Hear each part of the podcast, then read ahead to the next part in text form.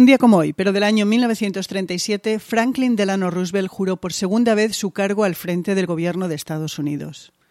También era la primera vez que el presidente tomaba posesión, en este caso revalidaba el puesto, un día 20 de enero, porque hasta entonces, y tal y como dictaba la Constitución antes de 1933, la inauguración de la presidencia siempre había sido el 4 de marzo. Pero esperar cuatro meses tras las elecciones en pleno siglo XX no tenía mucho sentido. Ya no hacía falta recorrer el inmenso país a caballo para llegar a Washington y se optó por dar salida a una enmienda de la Carta Magna para acelerar un proceso que además, la última vez que tuvo lugar en marzo, resultó agónicamente largo, porque se estaba en plena Gran Depresión. Con la enmienda número 20 cambió el calendario, motivo por el cual desde hace 84 años el presidente de Estados Unidos toma posesión el 20 de enero.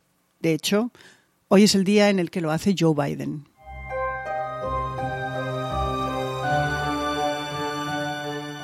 Hola, soy Ana Nieto y les doy la bienvenida a Calendario de Historias, un podcast con el que de lunes a viernes les acompañamos para repasar un momento histórico, recordar algunos de sus protagonistas y ver la huella de esos momentos hoy.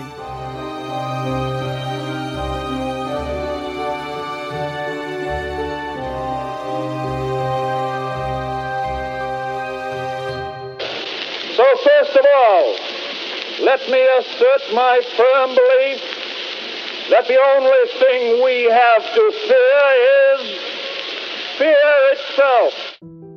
Este era FDR, Franklin Delano Roosevelt, en su discurso inaugural de primera legislatura, el último que tuvo lugar el 4 de marzo. Eran tiempos de mucha ansiedad. Su antecesor en el cargo, el republicano Herbert Hoover, había dicho en 1928 que entonces en América se estaba más cerca que nunca en la historia de ningún lugar del triunfo sobre la pobreza. Pero el optimismo de los felices años 20 en aquellos momentos ya hacía aguas y un año después llegaba el crash bursátil y la Gran Depresión, un drama que destapó otro drama, las grandes desigualdades americanas. En Europa, mientras tanto, Adolf Hitler ganaba poder en Alemania. En este escenario, cuatro meses de transición fueron una eternidad para tanta crisis. Es algo que se veía venir y en 1932 se empezó a trabajar en la enmienda número 20 que terminó aprobándose en enero de 1933. No se aplicó para la primera legislatura de Roosevelt. Parte de la agonía de ese periodo es que durante esos meses de transición Hoover y Roosevelt chocaron en varias ocasiones justo cuando el país necesitaba de políticas urgentemente. La situación era tan tensa que 17 días antes de la toma de posesión, durante un discurso en Miami, un obrero italoamericano, Giuseppe Zangara, descargó cinco balas de su pistola sobre Roosevelt. Las balas no alcanzaron al presidente electo y acabaron hiriendo a otras personas, entre ellas Anton Cermak, alcalde de Chicago, quien murió días después como resultado de las heridas. Zangara dijo que él solo quería matar a un presidente, el que fuera, Hoover despreciaba el New Deal, el programa con el que Roosevelt ganó las elecciones por el papel que iba a jugar el gobierno en el rescate y la revitalización de la economía. Su última reunión fue en privado y no fue cordial. Sucedió a pocos días de la toma de posesión y discutieron sobre el cierre de la banca, algo que de hecho Roosevelt decretó el primer lunes de su presidencia durante una semana. Todo aquello para detener la caída del sistema financiero.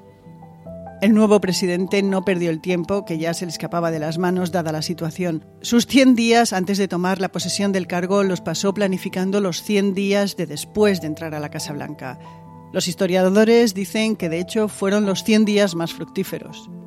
Durante este periodo, Hoover no tendió demasiados puentes para la transición y, como decíamos, su relación no era buena con el nuevo presidente. Con todo, en su viaje juntos desde la Casa Blanca al Capitolio en un coche descapotable aquel 4 de marzo, Hoover y Roosevelt compartieron una manta. El presidente entrante trató de entablar conversación con el saliente, pero sin resultado. Pero compartieron la manta.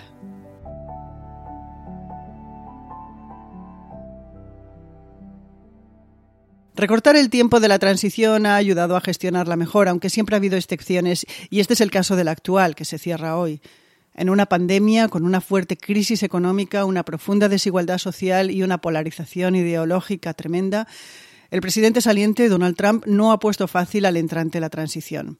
Retrasos, bloqueos, acusaciones, escasa cooperación administrativa e incluso ceremonial. Los Trump no van a recibir en la Casa Blanca a los nuevos inquilinos, como es tradicional. Desde meses antes de perder las elecciones, Trump ha deslegitimado el resultado de los comicios y desde el despacho oval de la Casa Blanca ha prendido la llama de una crisis latente que se saldó el pasado día 6 con el asalto al Congreso por parte de una turba insurrecta. El país a día de hoy sigue en shock por ello y aún queda mucho que investigar de ese día para la infamia. La inauguración de Biden está previsto que sea un evento blindado con un despliegue militar y de Guardia Nacional no visto antes. Acortar el tiempo de espera no ha servido de mucho. Aún se ha hecho largo. Este es un sentimiento muy compartido y las tensiones han tenido la oportunidad de crecer.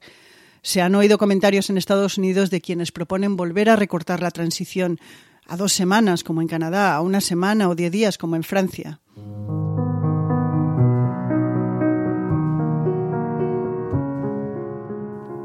Pero hay veces que las crisis no explotan por una cuestión de tiempo, sino del momento.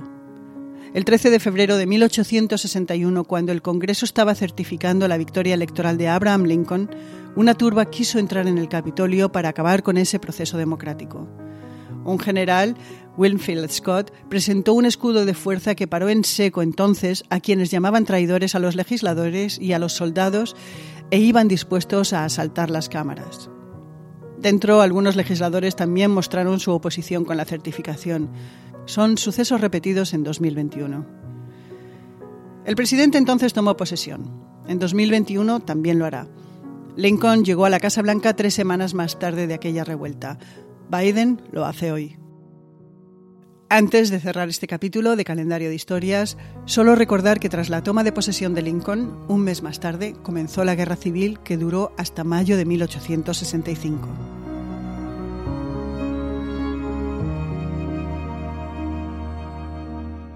Y otros 20 de enero también quedaron para la historia. Fue el caso del de 1486. Entonces Cristóbal Colón se presentó en Córdoba a los reyes católicos y entró a su servicio. En 1500, el marino Vicente Yáñez Pinzón se convirtió en el primer español que cruzó el equinoccio de la costa atlántica americana hasta acceder al actual Brasil. Y en 1929, León Trotsky fue expulsado de la Unión Soviética y deportado a Turquía. En 1937, el año en el que el presidente de Estados Unidos tomó posesión de su cargo por primera vez, el 20 de enero, también pasó a la historia por ser el segundo año de la Guerra Civil Española. El último día de 1937 los nacionales bombardearon a la población civil de Bilbao y Durango. El 3 de diciembre, en Nankín, China, durante seis semanas el ejército japonés saqueó la ciudad. Murieron 200.000 personas. Y en Estados Unidos estrenó el primer largometraje de Walt Disney, Blancanieves y los siete enanitos. Fue la primera película animada de Disney en la historia. Terminamos el programa de hoy con una de las citas del discurso inaugural de Roosevelt el 20 de enero de 1937. La prueba de nuestro progreso no es que se añada más a la abundancia de quienes tienen mucho, sino si proveemos lo suficiente para quienes tienen muy poco.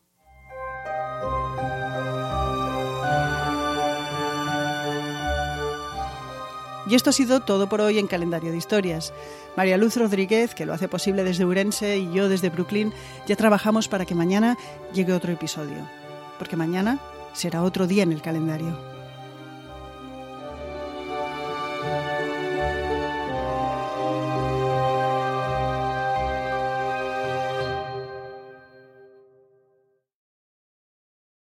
When you look into Discover Student Loans, what you see might surprise you.